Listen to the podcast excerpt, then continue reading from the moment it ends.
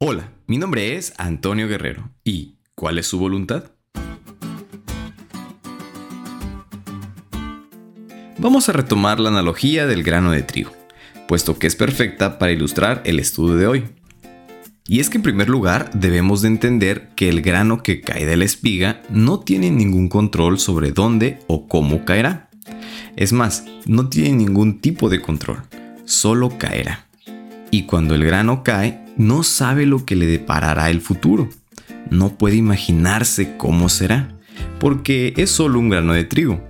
Pero lo que es seguro es que morirá, porque al caer podría llegar a tierra fértil y convertirse en algo más. Así que debe renunciar a lo que ha sido antes, una simple semilla, para que pueda llegar a ser una espiga, una espiga que crezca grande y pueda ahora dar fruto por sí misma. Esto mismo pasa con nosotros. Debemos de renunciar a lo que somos. Debemos de dejar atrás al viejo hombre. Debemos de ofrecernos como sacrificio vivo ante Dios. Comprender que su misericordia es aún mayor hacia nosotros y que su voluntad será la mejor y la más justa. Debemos dejar que nuestra mente se renueve y nuestro entendimiento se alinee bajo la visualización de la fe, para comprender y comprobar cuán buena, agradable y perfecta es la voluntad de nuestro Dios, así como lo describe el apóstol Pablo en Romanos capítulo 12 versículos del 1 al 2.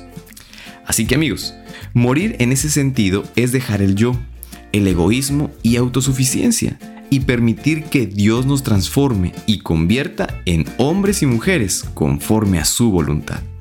Pidamos al Espíritu Santo que nos muestre en qué aspecto no estamos dejando morir completamente a nuestro yo. Pidamos que nos muestre a qué cosas necesitamos renunciar a fin de llegar a ser un sacrificio vivo y agradable para Dios. Entrega tus anhelos más profundos y permite que Él actúe. ¿Te diste cuenta de lo cool que estuvo la lección?